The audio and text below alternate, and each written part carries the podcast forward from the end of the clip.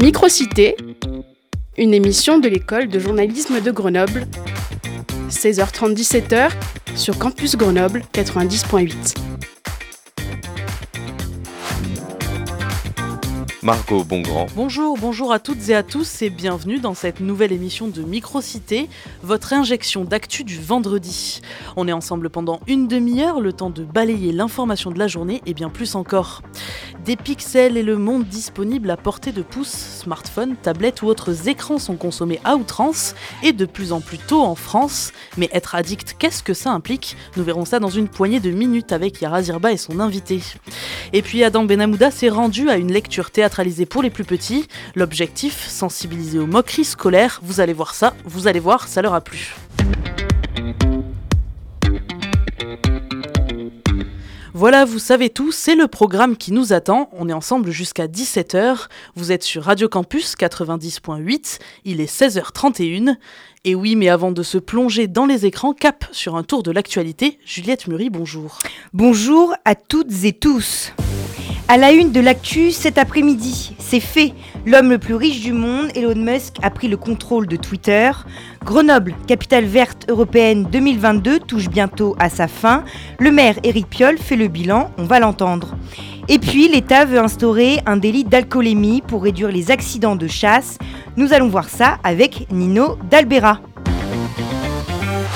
Il fait chaud, beaucoup trop chaud pour un mois d'octobre. Près de 30 degrés attendus à Clermont-Ferrand ou Toulouse aujourd'hui. C'est agréable, mais c'est très inquiétant. On est en ce moment entre 3 et 4 degrés au-dessus des normales. C'est du jamais vu. Ce mois d'octobre 2022 va devenir le mois d'octobre le plus chaud jamais enregistré en France. Et ces fortes températures peuvent déclencher plusieurs incendies. Quatre départs de feu ont été recensés mercredi en Corse. Face à ces feux de forêt, 150 millions d'euros en plus l'an prochain pour les services de secours. C'est ce qu'a annoncé Emmanuel Macron. Plus de moyens financiers, humains, mais aussi plus de matériel d'ici 2027. Ce n'est pas tout. Le président de la République souhaite également la plantation d'un milliard d'arbres d'ici 10 ans. Presque un incident, un accident de chasse sur 10 est lié à l'alcool. Face à ce constat, le gouvernement veut mettre en place un délit d'alcoolémie. Tout comme la conduite, il ne faudra pas dépasser les 0,5 g par litre de sang. En Isère, la mesure fait plutôt l'unanimité. Bah oui, c'est pour nous c'est pas normal. Réagit Patrice Sibu, le président de la fédération départementale des chasseurs de l'Isère. Euh, le chasseur utilise une arme de chasse, donc à ce titre-là, il paraît bien évident qu'on ne chasse pas alcoolisé. Donc pour nous, c'est pas du tout un problème. Ça a toujours été une revendication du monde de la chasse de dire mais euh, appliquons la règle. La règle, justement. Pour l'instant, aucune limite n'est posée spécifiquement pour les chasseurs. L'ivresse est interdite pour tous sur la voie publique, mais pas sur les terrains privés. Alors le gouvernement souhaite interdire toute chasse alcoolisée, où qu'elle soit. On attend juste que le législateur s'empare de la chose et, réponde à la question de manière la plus, euh, la plus légitime sur le plan juridique. Du côté des autres utilisateurs des espaces publics, la possible mesure est accueillie comme une évidence. Jules, palefrenier dans les écuries d'Échirol et chasseur à ses heures perdues. C'est même pas un truc qui devrait être discuté. C'est celui qui a l'arme qui fait attention à ce qu'il fait avec. Voilà, on chasse, on boit pas, ça devrait être comme en voiture quoi. Mais pour Marion, cavalière, l'inquiétude subsiste lorsqu'elle aperçoit des chasseurs. Maintenant que je suis adulte, c'est vrai que ça me fait un peu plus peur. Quand j'étais euh, enfant et qu'on partait en forêt, euh, on n'y faisait absolument pas attention. On se rendait pas trop compte en fait. Sur ces 20 dernières années, 225 accidents de chasse avaient pour circonstance aggravante l'alcool. Le gouvernement instaurera cette mesure en fin d'année, un reportage réalisé par Nino Dalbera. C'est une mauvaise nouvelle pour le pouvoir d'achat des Français. L'inflation s'accélère et atteint 6,2% sur un an selon les calculs du mois d'octobre de l'INSEE, du jamais vu depuis presque 40 ans. Les factures d'électricité des entreprises de 1 à 250 salariés seront payées en partie par l'État. À partir du 1er janvier 2023, ces entreprises verront une économie de 20 à 30 sur leur facture d'électricité. Les patrons n'ont aucune démarche à effectuer. Au total, la mesure coûte 12 milliards d'euros le gouvernement prolonge la tolérance sur la loi montagne. Les conducteurs qui n'auront pas de pneus neige ou quatre saisons cet hiver ne seront pas sanctionnés. Ça concerne les 48 départements couverts par des massifs montagneux, notamment ici en Isère. Grenoble, capitale verte européenne, mais dans deux mois, ça se termine. En 2023, c'est Tallinn en Estonie qui prendra la relève. Hier soir, au Palais des Sports de Grenoble, c'était la cérémonie pour élire la ville de 2024 et c'est Valence en Espagne qui a gagné. L'occasion pour Éric Piolle de faire un bilan. Ça sert vraiment de rampe de lancement. Et puis on a vu le monde du sport et le monde de la culture qui étaient très éloignés de ces enjeux de transition, qui ont saisi cette opportunité pour se dire comment on fait. Le monde du sport qui s'est structuré autour de cette euh, charte des transitions pour 2030, le monde de la culture qui commence à intégrer dans le travail des compagnies euh, les, questions euh, écologiques. C'est la, force de Capital Verte, c'est que c'est une plateforme pour avancer ensemble et pour se projeter vers 2030. Notre prochaine échéance, c'est de se dire comment on baisse nos émissions de gaz à effet de serre de 65% en 2030. L'impératif, c'est d'avoir un objectif commun, euh, parce que sinon la taille du défi est telle que le risque, c'est la paralysie, on le voit à l'échelle nationale. Valence, comme Grenoble, recevra une enveloppe de 600 000 euros de l'Union européenne. Fin de l'évacuation des civils de Kherson, région occupée par les Russes et qui fait face à une contre-offensive ukrainienne. Plus de 70 000 habitants attendent actuellement en Crimée avant d'être déplacés vers la Russie. Dans le même temps, Vladimir Poutine déclare que le monde entre dans sa décennie la plus dangereuse depuis la fin de la Seconde Guerre mondiale. Elon Musk est le nouveau propriétaire de Twitter. C'est un feuilleton qui dure déjà depuis des mois. Le milliardaire a acquis le réseau social pour 44 milliards de dollars. Le patron de Tesla avait jusqu'à aujourd'hui, vendredi, pour conclure la transaction. Faute de quoi, un procès aurait eu lieu en novembre avec les anciens dirigeants de la plateforme. Et l'homme le plus riche du monde a déjà fait du ménage, Hugo Deschamps. C'est le moins que l'on puisse dire, le milliardaire n'a pas perdu de temps. Rendez-vous compte, il a déjà limogé le patron du site et deux autres de ses dirigeants. Et Elon Musk veut aller encore plus loin. Il souhaiterait se séparer de trois quarts des employés. S'il le fait, ce n'est pas par hasard. Son objectif est clair, moins de modération sur la plateforme et plus de liberté d'expression. Il veut faire de Twitter un espace où toutes les opinions peuvent s'exprimer de façon saine. Pour reprendre ses mots, c'est important pour l'avenir de la civilisation, rien que ça. Il a même ouvert la porte à un retour de Donald Trump sur le site à 10 jours des élections de mi-mandat aux États-Unis. En tout cas, ce n'est pas pour rien que les premiers mots d'Elon Musk à la tête de Twitter ont été L'oiseau a été libéré. Mais Bruxelles n'a pas perdu de temps non plus pour rappeler à l'ordre le multimilliardaire en insistant que Twitter devra se plier à la réglementation européenne. Rihanna is back. Après six ans d'absence, elle revient avec le titre Lift Me Up. Alors oui, ce n'est pas une chanson pop comme à son habitude, puisque c'est plutôt une balade, celle du film Black Panther 2, le nouveau Marvel qui sort d'ailleurs en France dans deux semaines. Et ce soir, Lens reçoit Toulouse pour la 13e journée de Ligue 1. Les Lensois, deuxième au classement après le PSG, veulent continuer sur leur bonne lancée, alors que le TFC n'a plus perdu depuis quatre matchs. Coup d'envoi, 21h. Juliette Murie, on vous retrouve en fin d'émission pour le rappel des titres et la météo. Il est 16h38 tout juste sur Radio Campus. Restez avec nous.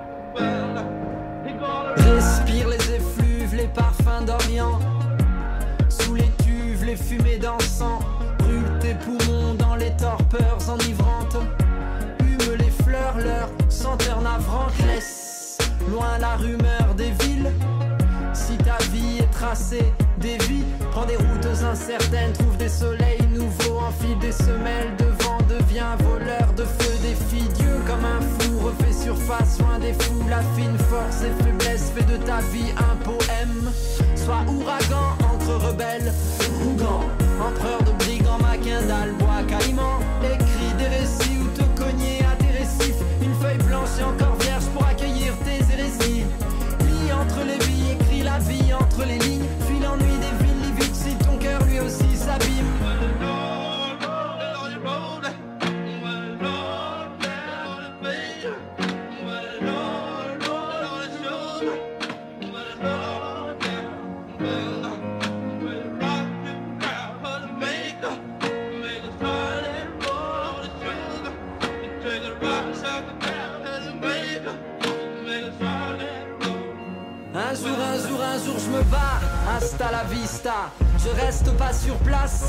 pas le visa. Je vais parcourir l'espace, pas rester planté là. Attendant que je trépasse et parte vers l'au-delà.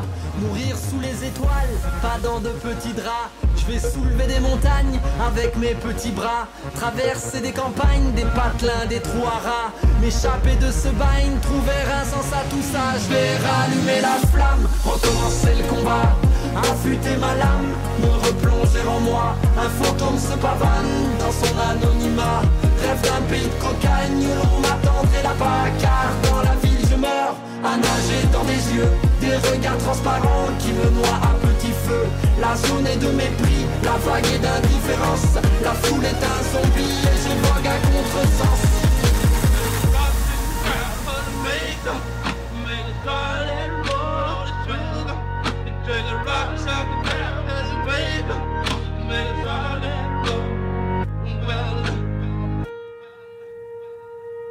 Entendre le son des vagues lorsqu'elles s'agrippent à la terre ferme. Cultiver le silence, tout est calme, plus rien n'interfère.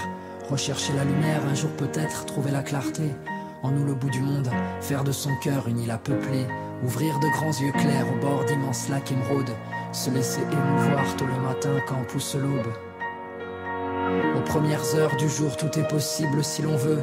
Reprendre dès le début, redéfinir la règle du jeu. Briser les chaînes, fissurer la dalle. Inventer la lune que tous la voient. Devenir vent de nuit, pousser la voile. Et s'enfuir vers des rives là-bas. C'était Gaël Faye et son titre Tôt le matin dans Microcité. Ici, il est 16h41. Vous êtes bien sur Radio Campus Grenoble. C'est l'heure du dossier de la semaine. Le dossier de la semaine. Vous êtes peut-être en train de nous écouter téléphone à la main ou devant votre écran d'ordinateur, car oui, ces objets sont devenus indispensables à notre quotidien. On ne peut plus faire sans, certes, mais fait-on trop avec? L'addiction aux écrans, c'est le sujet du dossier de la semaine, Yara Zirba. Et oui, et pour ça, nous, accueillons Mathilde Rian. Bonjour. Bonjour. Euh, vous êtes docteur en, en sciences de l'éducation et les écrans, c'est un peu votre domaine avec la société d'accompagnement euh, de projets technologiques Linxium et le laboratoire Agis dont vous faites partie euh, de l'Université de Grenoble. Vous avez créé PhonyXL, c'est un programme qui permet de contrôler le temps passé devant un écran. Avant d'entrer dans le vif de sujet, Adrien Michaud nous résume les enjeux de la surexposition aux écrans. Un chiffre pour commencer, aujourd'hui, 3 adolescents sur 4 se rendent dès le réveil sur les réseaux sociaux. Scroller est devenu un geste du quotidien de millions de Français. Smartphone, ordinateur ou télévision rythment notre vie, au point que ces dernières années, l'expression addiction aux écrans s'est installée dans le débat public. Oui mais voilà, si les écrans sont un mal contemporain, cette addiction n'est pas encore reconnue comme telle dans la Bible des maladies mentales, le DSM-5. Pourtant, selon la psychologue Sabine Duflo, que nous allons entendre dans l'émission, elle coche les 11 critères relatifs aux addictions, comme la perte d'intérêt vers d'autres activités ou encore l'abandon d'une vie sociale. Pire encore, selon une étude publiée le mois dernier, l'addiction aux écrans toucherait presque 2% de la population française, soit plus d'un million de personnes. Ces résultats devront être validés par d'autres études dans le futur, mais il s'agit d'une première avancée vers une possible reconnaissance de cette addiction d'ici quelques années. Mathilde Rion, si l'addiction aux écrans, on l'a entendu, touche 2% de la population, euh, le temps passé devant les écrans et reste toujours inquiétant pour une personne sur deux. Euh, pour vous, il faut agir dès maintenant? Bah oui, effectivement, faut agir, euh, il faut agir tout de suite parce que bah, aujourd'hui, on est exposé aux écrans, mais le problème, c'est que ça va très très vite. Et, et du coup, si aujourd'hui on ne trouve pas euh, les moyens, des stratégies adaptées pour euh, éduquer la population, ce chiffre, enfin on parlait de 2%, il risque d'augmenter de manière importante dans les futures années, effectivement. Oui, et on l'a entendu, Adrien Michaud l'a dit, l'addiction aux écrans n'est pas vraiment reconnue par le DSM-5. Mm. Qu'est-ce que ça peut changer si du coup c'est reconnu? Est-ce que vous pensez que ça, est-ce que ça doit être reconnu? Alors, c'est vrai que le DSM-5 aujourd'hui ne reconnaît pas l'addiction, on va dire, aux écrans, à tous les appareils numériques. Il reconnaît euh, l'addiction euh, aux jeux en ligne, par exemple, jeux de hasard sur Internet. Euh, mais bon, ce, DSM, il date de 2013. Et donc depuis, il y a quand même beaucoup de recherches scientifiques sur le sujet, sur ces questions d'usage problématique sur les appareils numériques, sur les écrans. Et sans doute que les prochaines versions en fait de ce DSM, on verra apparaître de plus en plus ces questions peut-être d'addiction voilà, de troubles pathologiques peut-être aux réseaux sociaux, mais aussi à Internet. Et d'ailleurs, dans la recherche scientifique, on voit effectivement beaucoup parler de d'addiction à Internet, de digital addiction même, donc vraiment de manière très très globale. Donc je pense que c'est important effectivement de, de parler d'addiction et ça, ça va venir, ça va venir. Mm. Je vous propose d'écouter Sabine Duflo, psychiatre clinicienne qui a mené des travaux sur les effets de la surexposition aux écrans. Les plus gravement touchés, ce sont les tout petits, puisque là, on a un système euh, cognitif, émotionnel, euh, qui n'est pas euh, du tout mature. Dans les premiers temps de vie, entre 0 et 2 ans, il y a quelque chose qu'on appelle les lagages synaptiques, c'est-à-dire que toutes les, si vous voulez, les, les zones qui sont pas stimulées, elles meurent. Voilà, donc si on stimule pas suffisamment le langage ou la communication, bah, ça se développe pas bien. Alors après, chez, chez l'adolescent, euh, les choses commencent à être en place, mais elles sont pas euh, du tout encore abouties. L'ado doit construire son identité sociale, il doit construire son rapport à l'autre. Tout ça, ça ne peut se construire que dans le groupe de pairs PAIR, dans le face à face. Donc euh, on a entendu, ça commence dès qu'on est bébé, Mathilde Riant, mais c'est aussi donc euh, un problème qui touche euh, les adolescents. c'est un peu votre domaine de spécialité. Mm. quelles sont ces conséquences et comment, une, comment on devient addict aux écrans? Mm. Alors effectivement, on peut parler effectivement déjà des conséquences de, l'usage problématique des écrans. Aujourd'hui, ce qu'il est retrouvé dans la littérature scientifique, c'est que euh, l'usage problématique des écrans entraîne plus de symptômes dépressifs, par exemple, notamment chez les adolescents. Mais on voit aussi un, lien et euh, même un effet hein, sur euh, l'engagement scolaire. Des, adolescents. Donc en fait, plus les jeunes vont utiliser notamment de manière problématique Internet, plus ils vont se désengager de leurs activités scolaires et même éprouver beaucoup moins d'intérêt pour ce qu'ils font. Et malheureusement, cela va entraîner par la suite, du coup, moins de bonnes performances scolaires. Donc, on peut voir euh, chez l'adolescent euh, des, impacts sur la, santé mentale, mais aussi euh, qu'il peut y avoir sur la santé physique, puisqu'on voit qu'il y, y a des conséquences sur la qualité du sommeil, mais aussi le temps de sommeil, voilà, selon les, différentes, les différents papiers scientifiques. Et concernant les prédicteurs, parce que aussi c'est ça qui est important de comprendre, c'est finalement, mais comment on en arrive à avoir un usage problématique? Et ça, il y a plusieurs, en fait, euh, finalement, paramètres qui, amèneraient, qui laisseraient penser finalement qu'on peut avoir un usage problématique. Ben, par exemple, je parlais des symptômes dépressifs, mais il se trouve que aussi, si au départ on est sujet à de la dépression, en tout cas à certains symptômes dépressifs, cela peut aussi entraîner un usage problématique. Donc c'est pour ça qu'il faut faire quand même très attention euh, à ce qu'on appelle la comorbidité hein, dans, en psychologie clinique, c'est que finalement ben, l'usage problématique en général, il n'est pas, pas une problématique isolée. D'accord? Il peut y avoir des, prédicteurs déjà euh, pathologiques qui peuvent entraîner cet usage, mais aussi avoir des conséquences sur la santé mentale. Voilà, donc je dirais que c'est ça principalement que, voilà, comme conséquence et comme euh, prédicteur. D'accord. Du coup, en parlant des adolescents, on est, aussi, on est en fait parti à leur rencontre pour savoir combien de temps ils passent euh, devant les écrans. Parce qu'en ce moment, je suis en vacances, mais d'habitude, je, suis à 15 heures environ. J'ai les, entre les devoirs, entre s'amuser, parler, donc c'est pour ça. Moi, ça dépend, mais le week-end, c'est 9h, 10h par jour. Et euh, quand je suis au lycée, c'est plus 6h, 7h. C'était vraiment beaucoup. Je devais être à 10h par jour. Sur le téléphone, c'est pas tant que ça, mais euh, j'ai mon PC aussi. Et mon PC, je passe beaucoup de temps, surtout en vacances. Là, avant-hier, j'ai joué pendant 8 heures à Minecraft d'affilée. Donc euh, ça fait beaucoup quoi. On l'a bien compris, euh, les écrans sont devenus en fait un objet de notre quotidien. Euh, et euh, du coup, Mathilde Rion, quand ce n'est pas pour aller sur les réseaux sociaux, ce sont des outils aussi de travail que qu'on les utilise. donc, c'est comment on fait pour concilier en fait la nécessité d'un outil qui est les écrans et le fait de, de, tomber dans la dépendance, de devenir voilà accro. Mmh. Alors, comment fait-on? C'est la, grande question, justement. Euh, je pense que c'est. On, voit effectivement qu'aujourd'hui, euh, ce qu'on peut faire sur les écrans, c'est à la fois indispensable dans certaines situations, le travail ou même la scolarité. Hein. Aujourd'hui, on, nous, impose un petit peu aussi de savoir euh, utiliser euh, voilà, le, numérique, hein, on en a besoin. Mais aussi, effectivement, cela peut être très utile pour communiquer, pour se divertir. Et finalement, là-dedans, comment est-ce qu'on fait pour euh, trouver un bon équilibre? Je dirais que déjà, le premier point, c'est de savoir s'autoréguler, avoir des capacités à savoir réguler sa consommation. Et c'est le challenge, justement, c'est la, la, capacité euh, euh, métacognitive, cognitive la plus difficile à, acquérir aujourd'hui. Et, euh, et je pense que bah voilà, les stratégies qui doivent être employées à la fois pour les plus jeunes, donc par les familles, mais aussi par le jeune adolescent, parce que c'est pas qu'une question de parents, hein, c'est une question d'adolescents ou, ou de jeunes étudiants, par exemple, c'est vraiment de mettre des, en place des stratégies d'autorégulation. D'accord, donc euh, cette stratégie d'autorégulation, elle peut être aussi accompagnée par des projets, notamment comme le vôtre, euh, projet euh, Phonics Health, qui a, je rappelle, pour objectif de, contrôler ou d'accompagner les personnes à contrôler le temps passé devant un écran. Comment est-ce qu'il fonctionne globalement cet outil?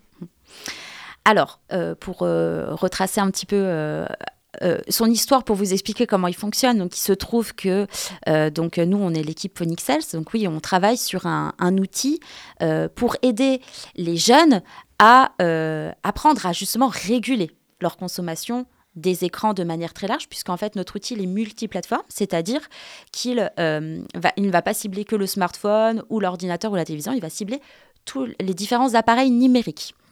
Et en fait, l'outil permet aux jeunes de se fixer des règles d'utilisation, de consommation, et euh, de euh, se reconnecter aussi à d'autres activités du quotidien. Parce que quand on parle justement d'usage problématique, le gros souci, c'est qu'en général, il y a un fort désintérêt pour les autres activités du quotidien qui ne sont pas liées au numérique. Faire du sport, même des activités sociales, mais qui ne sont pas forcément euh, virtuelles. Et l'idée, c'est de, en fait, de proposer des activités aux jeunes en dehors du temps récréatif sur les écrans et de pouvoir, une fois qu'il aura accompli ses activités sur, euh, par euh, l'outil Phonics Health, qu'il pourra ensuite accéder au temps euh, récréatif sur, sur, sur les écrans. Voilà. Concrètement, par exemple, je suis sur Netflix et les, les épisodes d'une série, on sait que ça s'arrête pas si on ne l'éteint pas. Comment est-ce que, du coup, le logiciel interviendrait? Alors, en fait, il se trouve que par jour, le jeune, en fait, il va déjà se fixer du temps limité. C'est-à-dire que, euh, voilà, ben, comme tout le monde, à un moment donné, il faut aller se coucher. Donc, euh, eh bien, en fait, le, jeune va se fixer une règle à partir de quelle heure, finalement, c'est terminé? Voilà, on estime que ben, je veux que toutes les applications ou logiciels récréatifs soient finalement, ben, en fait, tout simplement coupés. D'accord? Et en fait, eh bien, si par exemple on se retrouve sur Netflix et qu'on voit eh bien, les épisodes défiler, ben, à un moment donné, l'outil va tout simplement préciser que dans 5 minutes, c'est terminé. Et donc, du coup, ça prépare, euh, voilà, ça prépare l'utilisateur à euh, accepter que tout simplement c'est la fin. Mais c'est lui qui se sera fixé ses propres règles au préalable. Donc, à l'instar, on va dire, euh, d'un contrôle parental qui peut être fixé par des parents, cet outil, c'est vraiment la personne, on va dire, le jeune, qui se fixe lui-même ses propres règles. Alors, quand on est très jeune, évidemment, qu'il y aura toujours un regard du parent, ce qui, ce qui peut totalement s'entendre. hein, il y a un accompagnement qui est fait. En fait, je dirais que là, vraiment, la valeur ajoutée, effectivement, c'est de pouvoir personnaliser sur tous les différents appareils numériques, finalement, l'outil. Et aussi, surtout, c'est que on propose des activités en dehors des écrans. Je dirais que c'est vraiment, c'est une des plus grandes valeurs ajoutées euh, de cet outil, c'est de finalement, de ne pas comme un contrôle parental, finalement, de, voilà, il y a ces règles, et puis bah, après, tu t'occupes comme tu peux. Là, c'est, tu vas t'occuper, nous, on va te proposer des activités, tu vas pouvoir découvrir des choses euh, que tu n'as pas forcément l'habitude de faire. Est-ce que, euh, du coup, ça va être euh, construit de manière à ce que euh, les... Est-ce que ça bloquerait carrément l'écran? Enfin, est-ce que il faudra... comment on peut faire pour prouver, par exemple, que j'ai fait une activité sportive pour pouvoir débloquer cet outil? Alors, pour les activités qui sont en dehors justement du numérique récréatif, je dirais, en fait, il y a des capteurs sur nos appareils numériques, notamment le smartphone, qui permet en fait tout simplement de se rendre compte si les activités ont été faites. Donc, par exemple, si euh, la personne, euh, le jeune, il, va par exemple faire ses devoirs.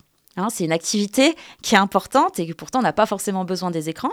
Donc en fait, le jeune va tout simplement se fixer l'objectif avec son smartphone, il va poser son téléphone sur la table et en fait l'idée c'est que pendant le temps qu'il s'est fixé, il n'a pas le droit de toucher à ses écrans. Et en fait, il va, le, sinon le, bah, le, le smartphone, de par ses capteurs, il va se rendre compte que le téléphone a été touché. Et là, ça annule effectivement l'activité qui, a été- qui, a, qui a été débutée. D'accord, et il me semble que du coup, vous, vous, débutez une nouvelle phase. Avant, vous avez fait une, étude sur, le, sur les usagers et comment, euh, du coup, le, logiciel devrait intervenir. Et là, vous, vous, allez faire un- une analyse de son effet. De son effet. Exactement. En fait, euh, l'objectif, c'est que cet outil euh, devienne ce qu'on appelle un dispositif médical. Donc, en fait, on voudrait à terme qu'il permette d'améliorer la condition de vie de personnes qui souffrent d'un usage problématique. Et pour cela, on a besoin de tester l'efficacité de cet outil. Et donc, nous sommes actuellement en train de monter une étude euh, clinique euh, dans la région grenobloise auprès de 300 participants âgés entre 11 et 25 ans. Et euh, nous sommes actuellement en train de procéder au recrutement de ces participants. Et pour s'inscrire, du coup, c'est sur le site de Phonix Health, P-H-O-N-I-X Health, comme euh, Health en anglais, H-E-A-L-T-H. Merci beaucoup, Mathilde Drian. Je vous rappelle que vous êtes docteur en sciences de l'éducation à l'Université de Grenoble. Et on rappelle ce chiffre, presque 2% de la population donc serait addicte aux écrans. C'est une addiction comportementale qui touche notamment les jeunes, c'est ça qui est inquiétant.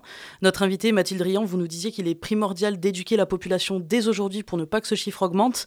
Vous avez insisté sur l'autorégulation et le fait de conscientiser un petit peu ces usages numériques. On rappelle aussi la surexposition aux écrans entraîne plus de symptômes dépressifs, vous l'avez expliqué.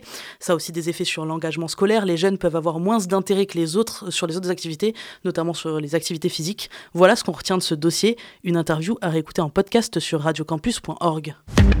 Microcité en direct jusqu'à 17h. Octobre, c'est le mois des petits lecteurs à Grenoble. Au programme, ateliers, expositions et lectures théâtralisées pour initier les plus jeunes au plaisir des livres tout en les sensibilisant sur des sujets qui les concernent. Mercredi, à la bibliothèque de l'Arlequin, une quarantaine de parents et enfants ont assisté à la lecture de Mongol, un, un conte de Karine Serre interprété par la compagnie des petits sourires. Adam Benamouda nous transporte au théâtre de cette histoire qui aborde les moqueries scolaires. Avant le début de la lecture de Mongol, les 30 enfants présents dans le public sont prévenus. Il y a des mots normalement qui sont un peu interdits, un peu des mots que normalement on n'entend pas trop, on n'a pas trop le droit de dire. Ces mots, ils sont adressés à Ludo, un enfant en difficulté scolaire devenu bouc émissaire de ses camarades. À la récré, ils se mettent autour de moi et ils me traitent. Nounouille. Raté. Euh. Taré. Mais un jour, Fabrice, la terreur de l'école, en utilise un tout nouveau. Mongol. Et tous les autres répètent. Mongol. Un mot qui va pousser le petit Ludo à ouvrir un dictionnaire. Peuple de Haute-Asie vivant aujourd'hui principalement en République populaire de Mongolie et en Chine. Les Mongols entreprennent des conquêtes sauvages et destructrices. Le garçonnet est soulagé, Des guerriers très forts. C'était pas une injure alors et c'est le début d'une nouvelle passion, telle que le raconte Maëlys Ginier, l'une des deux comédiennes. Il trouve euh, tout le sujet de la Mongolie. Et donc, du coup, vraiment, il commence à l'incarner et, euh, et à devenir lui-même un Mongol. Où je suis En Mongolie. Dans une yourte. Dehors, les chevaux frappent la terre gelée avec leurs sabots. Mais Ludo, qui a même appris à monter à cheval, finit par déchanter et son nouveau monde s'effondre. Il apprend par sa sœur qu'en fait, Mongol, c'est pas la définition par rapport aux Mongols qui viennent de Mongolie, mais par rapport aux Mongoliens, donc qui est plus une insulte. Et, euh, et donc, du coup, c'était plus être traité de débile que de guerrier comme il l'entendait. Pauvre débile alors, hein pas, pas cavalier, pas farouche guerrier. Malgré cela, tout n'est pas perdu pour l'écolier. Ce qu'il a appris avec, euh, avec les Mongols, ça lui permet d'avoir euh, l'affirmation pour euh, sauver son amoureuse de cheval euh, qui allait tomber. Sarah ouvre les yeux et elle me regarde comme si elle me découvrait. Tout est bien qui finit bien, donc mes petits et grands retiennent un peu plus que ça. J'ai beaucoup aimé. Le petit garçon, il a des problèmes. Il y a des gens qui sont méchants avec lui. Il essaye de trouver le mot. On se rend compte en fait que c'est mongolien le vrai terme. Et au-delà de ça, la personne moquée en a tiré profit. Et finalement, c'est beau. Euh, On passe tout de suite par la moquerie plutôt et l'humiliation plutôt que d'essayer de respecter celui qui a d'autres choses, qui pense d'autres choses. Et si Mongol a été choisi parmi des milliers de contes, ce n'est pas par hasard, comme l'explique la seconde comédienne Sandra Bock. La compagnie Petit Sourire est partenaire de l'Espace 600 pour un projet qui s'appelle Théa. Il fallait un texte de théâtre jeunesse et on s'était dit aussi un texte qui puisse parler dans le mois de l'accessibilité et aussi aux plus jeunes. Un plaidoyer pour la tolérance qui ne s'adresse pas qu'aux enfants. Ces œuvres-là parlent aussi aux parents. Le théâtre jeunesse à parler de thématiques qui sont extrêmement difficiles mais auxquelles les enfants sont confrontés tout le temps. Et c'est également l'occasion d'apprendre le mongol pour le plus grand plaisir des petits. Peslek, Rurchul, Urum. Qu'est-ce que tu veux? Te fâche pas, c'est juste pour rigoler. Tarag Une retard de ouf. Et oui, ça a l'air de bien plaire aux enfants et si ça vous a donné envie d'y amener les vôtres, la pièce sera rejouée les 14 novembre et 30 novembre. Il est 16h59 sur Radio Campus, tout de suite le rappel des titres avec Juliette Murie. On vient de l'apprendre, la Russie est parvenue à mobiliser ses 300 000 réservistes. Plus de 40 000 d'entre eux sont déjà sur le front en Ukraine. Il a déboursé 44 milliards de dollars. Elon Musk, l'homme le plus riche du monde, a enfin racheté Twitter après des mois de tractation. Et Emmanuel Macron dévoile aujourd'hui les nouveaux investissements pour faire face aux feux de forêt, un plan à hauteur de 150 millions d'euros pour l'année prochaine. Allez, un petit coup d'œil sur la météo pour ce week-end. Le soleil sera caché par un voile nuageux samedi, mais uniquement au nord de l'Isère. Pour les températures, il fera entre 21 et 23 degrés. Même chose dimanche. Microcité, c'est déjà la fin, mais on revient vite. Rendez-vous mi-novembre pour la prochaine émission, même heure, même station. Ciao, ciao.